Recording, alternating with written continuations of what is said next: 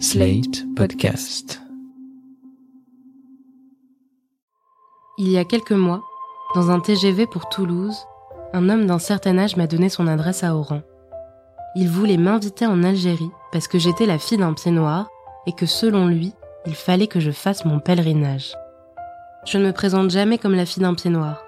D'ailleurs, on questionne rarement mes origines. Il faut dire que c'est mon côté normand, par ma mère, qui transparaît au premier coup d'œil. Je suis blonde, ma peau est presque transparente, mes yeux sont bleus. Mes origines, c'est mon nom qui les trahit. Paleja, ça veut dire couple en espagnol. Fille de pied noir. J'ai mis du temps à réaliser ce que cela voulait dire. Parce qu'on n'y fait pas attention jusqu'au jour où l'on rencontre d'autres filles et fils d'eux, petites filles et petits-fils d'eux. On a entendu les mêmes histoires, où on s'y est intéressé, on a les mêmes images de paysages, de mer, du soleil brûlant, des figuiers, puis on a celle de la guerre et du départ de ce pays qui a pris son indépendance. René, mon père, a aujourd'hui 67 ans, et je lui ai demandé de me raconter ses années 52-62, ses années algériennes. 52-62, mon enfance en Algérie, épisode 4, la vue, les images de son village, les visages, l'uniforme, les corps qui tombent.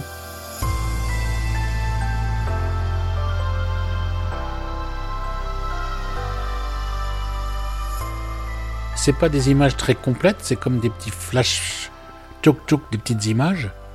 D'ailleurs, mon frère me dit que entre la réalité et les images que j'en ai, il y a une grande différence, qu'importe. Moi, c'était ma vision à moi. Les paysages algériens, en général, ils, sont bleus, ils sont jaunes, ils sont comment? Très franchement, quand on est petit, on s'en fout. On vit dans le paysage, euh, ça nous paraît naturel. Mon paysage à moi, c'est euh, la, route avec euh, les petits mirages sur le goudron, là, avec la chaleur qui font qu'il y a toujours cette espèce de, de forme mouvante, comme ça, les, ce qu'on appelle des mirages, quoi. si vous aimez la nature rude, montagneuse, alors en Algérie, il y a tout ça. Si on aime les grandes plaines en Algérie, il y a tout ça. Si on aime euh, la montagne qui se casse la gueule dans la mer, il y a ça aussi. Il y a des plages merveilleuses. Voilà, c'est une multiplicité de paysages d'Algérie. Quand tu arrives en France, est-ce que c'est un truc que tu remarques, euh, le vert? J'arrive dans, dans l'est de la France. Je débarque à Bordeaux, Angoulême, etc. Et tout de suite euh, Épinal. Et donc c'est une montagne. On est, on est là perché. Je me souviens le matin, je, je vais sur mon cerisier, là, ça a été la grande révélation, c'est manger des cerises tous les matins, euh, bon, voilà, tant mieux, hein. Mais à Oran, pas de cerisier, quoi. Je vais partir un mois plus tard en colonie de vacances à Douarnenez. Décidément, on aura fait les quatre coins, à l'autre bout de la France, et là, pour moi, c'est de la grande révélation, quoi. C'est la lande bretonne, euh, recouverte de bruyères. Voilà, à chaque fois, je retrouve, quand je vais en Bretagne, cet étonnement de la lande. Mais nous, on est habitués euh, aux cailloux. Je ne savais pas m'asseoir. Je ne savais pas où m'asseoir. Je me souviens quand on prenait le goûter, je ne savais pas. Mais non, parce qu'il n'y avait pas de cailloux pour poser ses fesses, enfin. Il y avait toujours de la bruyère. C'était plus fort que tout. L'Algérie, c'est une terre, ce sont aussi des visages. Ceux des Européens, ceux des Arabes.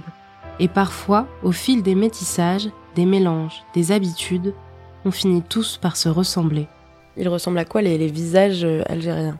Tu veux parler des, gueules? Des gueules que tu côtoies dans ton enfance? Ah, j'aime leurs gueules, ouais. Les vieux arabes sont très beaux, tout au moins très intrigants.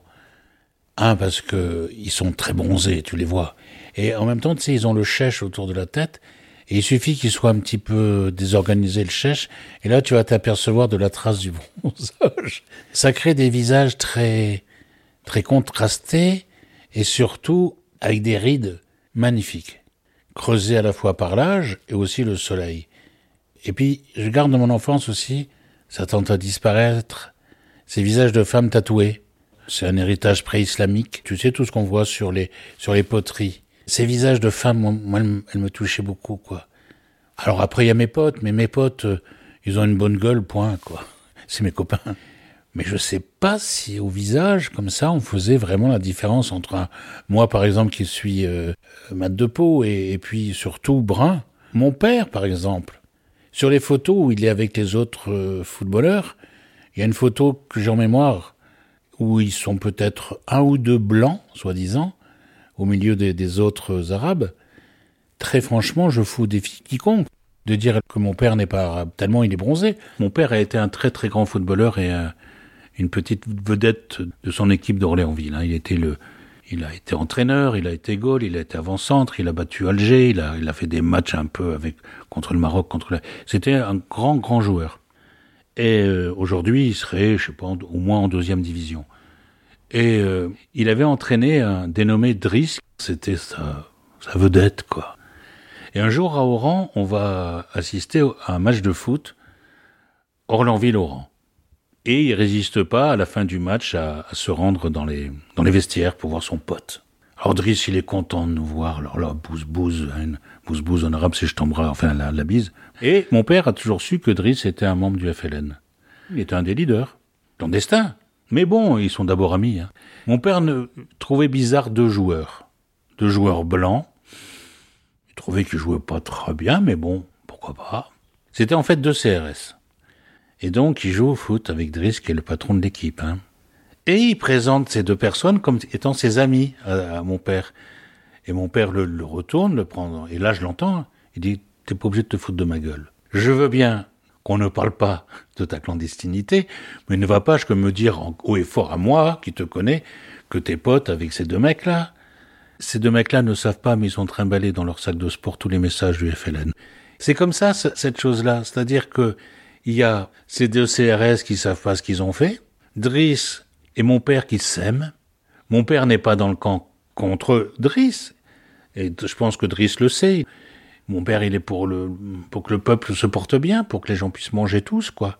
Mais en même temps, mon père sait qu'il est blanc, et tout d'un coup, il pourrait être victime d'un attentat parce qu'il est blanc, et, et Driss pourrait être en kikiné parce que lui, il, et en plus, il est noir, Driss. Donc voilà, c'est ce tiraillement-là.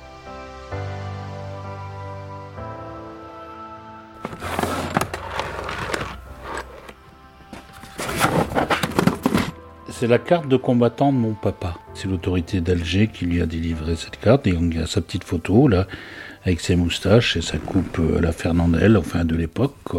La liberté ou la mort, tout pour la paix. C'est-à-dire que la liberté ou la mort, tout pour la paix, c'est un drôle de mélange. La mort et la paix, quoi.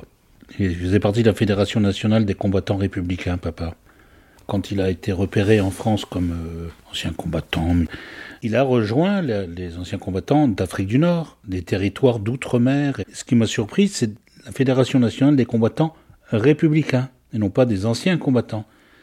Et puis là, tu l'insigne des amitiés africaines qu'avait papa. Il y a un croissant jaune dans lequel était inscrit Amitié africaine, qui englobe un cercle bleu avec, non, avec l'étoile non pas de David, mais l'étoile à cinq branches, l'étoile chérifienne, avec la main de Fatma à l'intérieur, sonne de la, du corps un espèce de, de gars habillé en militaire, mais avec une chéchia, et puis sur les côtés, les emblèmes français, quoi. Et donc ça, c'est pour mon père, parce que c'est dans... Dans un étui en plastique. Voilà, et juste à côté, il y a l'annonce du décès de, de maman. C'est ta mère, C'est ma mère, oui.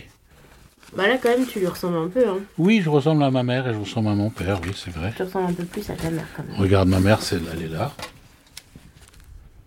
Ah, ma mère, c'est différent. Ma mère, elle est blanche de peau. Au soleil, il fallait pas l'y mettre. Sa, sa, sa mère étant rousse, on a beau être espagnol, euh, l'humanité n'arrête pas de se promener, hein, et n'arrête pas d'aller comme ça, euh, de tout temps, hein, de 3000 kilomètres, ça n'a aucune importance. Et donc, euh, elle était brune, les yeux bruns, taille moyenne. Moi, l'image que j'ai, c'est gamin. J'adorais lui tenir la main et j'étais fier d'elle parce qu'elle avait une robe. Il y avait le bustier, manche courte, et puis ensuite elle s'évasait comme ça avec des plis. C'était des tissus à fleurs, mais merveilleux. Quoi, je je revois la robe. Et puis tu sais, il y a un petit peu de vent au bord de la mer toujours. Donc tout ça, ça ça bouge et tout. Et puis toi, tu tiens la main de ta mère. Le village où mon père a passé ses plus jeunes années a été détruit par un tremblement de terre en 1954. Ce village, c'était la ferme, tout près d'Orléansville. Il ne pourra jamais le revoir, sauf dans sa mémoire. J'ai pas de vraies images. C'est des souvenirs inventés? Non, parce que j'ai par exemple des souvenirs euh, que je suis le seul à détenir. Et à chaque fois que j'en ai parlé avec mes parents, tout est vraisemblable, mais ils sont pas à cet endroit-là. Je parle du tremblement de terre, par exemple, j'ai des images de nuit très, très surréalistes en quelque sorte, à savoir une espèce de, de, de, fumée, de poussière, avec des gens qui errent un peu partout, mais comme des ombres. Et, peut-être que mes parents m'ont laissé quoi, 20 secondes assis par terre, même pas, sur cette place. Mais là, tout d'un coup, je comprenais plus rien, je regardais tout ça passer. Mais j'ai pas d'image avant le tremblement de terre de 54. Ben, j'étais trop petit. J'ai une image. Un copain de mes parents s'assoit sur le bord du trottoir. Enfin, non, même pas, sur les marches de, notre, de là où on habite, de, du café que tiennent mes parents. Que le café se vide. Que ma mère a du mal à parler. Il lui dit, mais qu'est-ce que tu fais là? Et il dit, mais rien, je m'assois. Il dit, non, c'est pas vrai, tu t'assois pas. Et ma mère lui dit, euh, rentre chez toi, ta famille a besoin de toi. Parce que tout le monde sait qu'il va y avoir un attentat. Dans l'heure qui suit, ça on le sait. Dans quelle maison, on ne sait pas. Et donc ce copain de notre famille, là, qui était un arabe, un algérien, tant que mon père n'était pas là, parce qu'il était parti en ville, eh il restait devant la maison. Et parce qu'il fallait qu'un homme protège la famille. Pour signaler par sa présence qu'il fallait pas mettre de bombes dans cette maison-là. Et donc c'était effrayant, c'était effrayant pour aussi bien pour sa famille que pour la nôtre, quoi. Et ça, j'ai trois ans, quatre ans maximum. Avec ces scènes de violence, ces drames, ces morts, la guerre a rapidement trouvé sa place au cinéma. Mais quand on la vit vraiment, parfois, pour sa propre santé mentale, il arrive qu'on essaie d'en rester spectateur, pour prendre un peu de distance, pour ne pas devenir fou. Alors on dit que c'est comme au cinéma, mais bon, ça veut dire c'est un film qui passe devant toi. Ça veut dire que tu peux pas agir, surtout. Oui. Je parle bien d'un enfant, hein. T'es pas maître de l'action. La différence, c'est que au cinéma, on fait euh, silence, moteur, action, puis bon, fin de la prise, quoi. Et on peut recommencer. Donc le mort se relève et on recommence la scène et le mort. Là, non, il y a qu'une prise. Et si t'es des côtés des morts, tu, tu, tu te relèveras pas. Moi, j'ai vécu ça comme ça parce que je te disais que t'es englué dans la scène, quoi. Un peu comme tu pourrais dire, je suis englué, je regarde comme ça la télé, j'arrive pas à m'en détacher. Alors que c'est d'une bêtise achevée, quoi. Mais je peux pas m'en détacher. Oui, c'est vrai. Il y a peut-être des scènes où j'aurais pu euh, détourner le regard, mais c'est comme toute obscénité, elle est fascinante. Mais c'est fascinant parce que ça te dégoûte tellement que tu te demandes comment ça peut exister Ou c'est fascinant euh, parce que ça laisse euh, paralyser? C'est tout simplement fascinant. T'as 8 ans, tu te dis, mais je suis à la fenêtre chez moi et un peu plus loin, il y a la caisse d'allocation familiale. Donc des femmes arabes viennent pour essayer d'avoir un peu de rond parce que pendant la guerre, les mois étaient difficiles, les hommes travaillaient de moins en moins, il était difficile de circuler, donc ils envoyaient les femmes pour essayer d'avoir un peu. Et là, il y avait toujours des connards dans une traction, une, voiture de l'époque, avec des mitraillettes qui s'amusaient à tirer dessus. Puis c'est joli, tu comprends, sur les grands habits blancs, ces taches rouges qui, qui viennent éclairer le ciel, enfin n'importe quoi. Ces militaires euh, morts de trouille pour autant, mais qui paradaient dans leur jeep avec, les mitrailleuses et qui de temps en temps envoyaient des rafales parce qu'au moins ça faisait bien. Mais quand même, quand même, quand même. Mais dès que tu fous un mec avec un pistolet, il peut pas s'empêcher de, de bomber le torse. J'ai cette image-là. Euh, J'avais pas mis le mot obscène. Hein, j'étais juste, j'étais coincé dans la scène. Tu vois. Le jour où, en vieillissant, j'ai pu prendre de la distance joyeuse avec ça, c'est là que je dis, mais bien entendu que c'était obscène.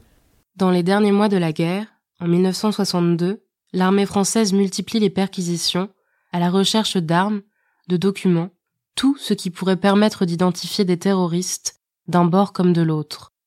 L'immeuble de mon père est souvent la cible de ces perquisitions. Un jour, son père, mon grand-père, est plaqué contre un mur par un soldat en armes dans l'appartement familial. Cet épisode l'a forgé. J'ai jamais pu supporter des gens en uniforme. Ça me, ça me bouleverse. Euh. Même des, on va dire, des petits écoliers anglais qui vont à l'école? Oui, oui. Si je vais jusqu'au bout de ma pensée, oui. Je parle de l'armée française qui est venue dans notre maison, nous perquisitionner, comme on disait à l'époque. Euh, je ne j'en sais rien, mais j'en comptais plus, quoi, tout simplement. Mais je, je crois que si j'avais dû faire mon service militaire, j'étais exempté, j'en aurais été réellement malade. Je ne supportais pas quand j'étais jeune, et Dieu sait si les hippies, les et adoraient porter des vestes de tri, des sacs, et Peace and Love, écrit le surplus américain, ça marchait à donf. Hein. Je n'ai jamais pu. J'avais chez moi des vestes de tri, mon frangin avait fait le service militaire, on en avait trois, quatre. On voulait bien les mettre pour faire le jardin de mon père, c'est tout. Mais pas pour sortir dehors, ça va pas. C'est-à-dire que, tu sais, c'est comme un chien qui reçoit des coups quand il est petit.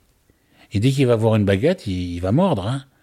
Simplement, moi, j'ai malheureusement euh, eu un traumatisme par rapport à l'uniforme qui fait que même, même, les petits écoliers anglais m'emmerdent. Parce que l'idée derrière est une idée d'une extrême violence. Parce qu'à partir du moment où on a tous le même uniforme, alors on n'est plus identifié, on n'est plus un sujet, on fait partie d'une grande masse. C'est pas moi, c'est nous. Mais qu'est-ce que ça veut dire, ça? Sauf que quand tu te caches derrière un uniforme, ben c'est pas moi qui l'ai fait, c'est nous. Mais merde, celui qui a arraché les couilles des, des gens du FLN, c'est quelqu'un. C'est pas nous. Alors, je rêve d'un monde où chacun d'entre nous aurait le droit de dire non. Je sais très bien que quand t'as un mec avec un fusil mitrailleur derrière toi qui dit fais-le, sinon c'est toi qui vas y passer, je suis pas sûr de mon courage. Hein. Mais tout ça m'a passé un petit peu. En 2007, le général Bijard, alors colonel dans l'armée française pendant la guerre d'Algérie, déclare au quotidien suisse La Liberté Nous avions affaire à des ennemis motivés, des félagas, et les interrogatoires musclés, c'était un moyen de récolter des infos. Mais ces interrogatoires étaient très rares, et surtout je n'y participais pas. Je n'aimais pas ça. Pour moi, la gégène était le dernier truc à utiliser. Les interrogatoires musclés, comme il dit. C'est ce que plus tard on a appelé torture. La gégène est le surnom d'une dynamo permettant de torturer des opposants en leur administrant des décharges, y compris et surtout sur les parties génitales. J'ai eu la chance d'avoir un père. Il était à la fois combattant volontaire contre le, contre le nazisme et en même temps antimilitariste. Je veux dire, tu vois, dans ses récits de guerre, il n'était pas là en train de dire, oui, alors j'avais pris ma mitraillette, etc. Ou il disait, oh là là, tous ceux qui sont restés vivants feraient mieux de se taire. Au mieux, c'est qu'ils ont couru vite, ou qu'ils ont été ben, au bon endroit quand il le fallait, quoi. Les héros sont tous morts, nous disait-il. Et en parlant de ton père ancien combattant, il y a une scène qui te marque et qui te marquera à jamais, qu'on évoque euh, régulièrement. C'est l'armée française qui, quand vous êtes à Oran, monte jusqu'au 13e étage, rentre chez vous et plaque ton père contre le mur pour contrôler son identité et vérifier s'il n'y a pas de pistolet. Même pas. Pour le plaisir. Quand à deux heures et demie, euh, il tape à la porte, après avoir été tapé à toutes les autres portes avant la nôtre, bien entendu qu'on sait que c'est eux. Mais on essaye de, faire comme si euh, nous vivions normalement. Euh, nous, nous sommes en pyjama, on fait semblant de dormir. mon père s'est mis un pantalon et puis une petite chemise. Et ben, il ouvre la porte et immédiatement, le mec en face, avec la mitraillette, le colle contre le mur à deux mètres de la porte. Et je pense qu'il est mort de trouille, ce mec. Et moi, j'assiste à cette scène avec le mec qui le pousse. Et moi, dans ma tête, mon père, c'est un héros, invincible. Et normalement, il devait lui faire une prise de judo et, et, lui casser la gueule. Ben non. Ben non, ton père, c'est, c'est un mec qui devient tout blanc à ce moment-là. Eh ben, je, je peux que cracher sur, sur ces gens qui, pendant quelques secondes, m'ont fait douter de mon père. Et en plus, il la regarde et il leur dit, mais je suis ancien combattant. Mais le mec, il en a rien à foutre. Comment veux-tu qu'un mec qui meurt de trouille? Tu lui dis, mais je suis ancien combattant de la même armée que tu es, petit con. Voilà, tu pourrais quand même respecter tes aînés. Bah, rien du tout. Le mec, il a trop peur. Et donc, cette nuit-là, euh, bah, j'ai détesté à tout jamais euh, ce qu'on appelle l'armée française. Même le drapeau bleu-blanc-rouge. Au fameux match de foot, Algérie-France, les Algériens ont sifflé la Marseillaise ce jour-là, j'aurais été du côté des Algériens. Ça ne veut pas dire que j'aime pas la France, que je suis pas français. Quelque chose m'a fabriqué comme ça. Écoute, euh, je vous l'ai jamais reproduit, hein, parce que mon père l'avait reproduit avec nous. Mon père qui a fait la guerre, son père ayant fait la guerre. Et en plus, comme il y avait la guerre d'Algérie, nous n'avions même pas le droit de jouer au cow-boy et aux soldats. Nous n'avons jamais eu de pistolet de cow-boy. Nous non plus. Vous non plus. Et on n'avait pas le droit de jouer aux cowboys aux Indiens. Oui, c'est vrai. Mais oui, c'est vrai que je vous disais toujours que quand vous arriviez même avec les doigts pour me faire pendre, je vous disais ne faites pas ça, ça me Tu te souviens de ça? Bah oui. On a joué une fois. Je suis désolé. C'est pas plus mal de perpétuer euh, ce cliché de jeu de cow-boys et indiens. Non, non, non, je crois qu'on a le droit de jouer aux cow-boys et aux indiens parce que la convention est claire. Pente est mort, on a fini de jouer, je me relève. Ce que je t'avais déjà dit, c'est que nous, Pente est mort, tu te relèves pas. Même avec les doigts, quand vous veniez pour jouer, tiens, faire semblant de, tiens, oh, oh, les mains, je t'ai dit, fais gaffe, je, je peux pas contrôler mes réflexes. La différence avec mon père, c'est qu'il n'arrivait même pas à verbaliser entre deux. Moi, je pouvais verbaliser. Mais lui, c'était lié à la guerre de 40 et, euh... alors, ce qui est drôle, c'est que quand il jouait avec son petit-fils, Julien, ton cousin, et là, je voyais partir dans la forêt avec son petit-fils, prendre un petit bout de bois et il partait. Je ne sais pas quel monstre ils allaient chasser. Et là, il le faisait avec délectation. Et, on se disait, mais c'est pas possible. Alors que nous n'avions même pas le droit de, de jouer comme ça. Comme quoi le temps, ça aide vachement. Vachement étant un, un mot très, très, très pied noir.